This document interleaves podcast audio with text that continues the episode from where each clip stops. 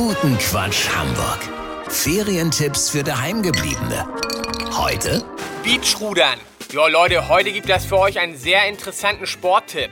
Seit geraumer Zeit sind ja alle möglichen Ableger und Kreuzungen von Sportarten im Trend und jetzt hat sich der TSV Nienstedten dazu entschieden, am Elbstrand einen sehr interessanten Ruderkurs anzubieten. Und zwar das Beachrudern. Wie der Name schon vermuten lässt, rudert man in einem Ruderboot am Strand. Dabei kommt es auf eine ganz bestimmte Technik an, denn wenn man mit dem Ruder zu weit in den Sand eintaucht, kommt man nur sehr schwer wieder raus. Das bedeutet, dass alle Ruderer gleichzeitig genau die richtige Tiefe im Sand finden müssen. Das ist eine echte Herausforderung. Beachrudern ist für den Muskelaufbau nochmal um einiges effektiver als die normale Version, da der Widerstand im Sand natürlich ein ganz anderer ist als der im Wasser.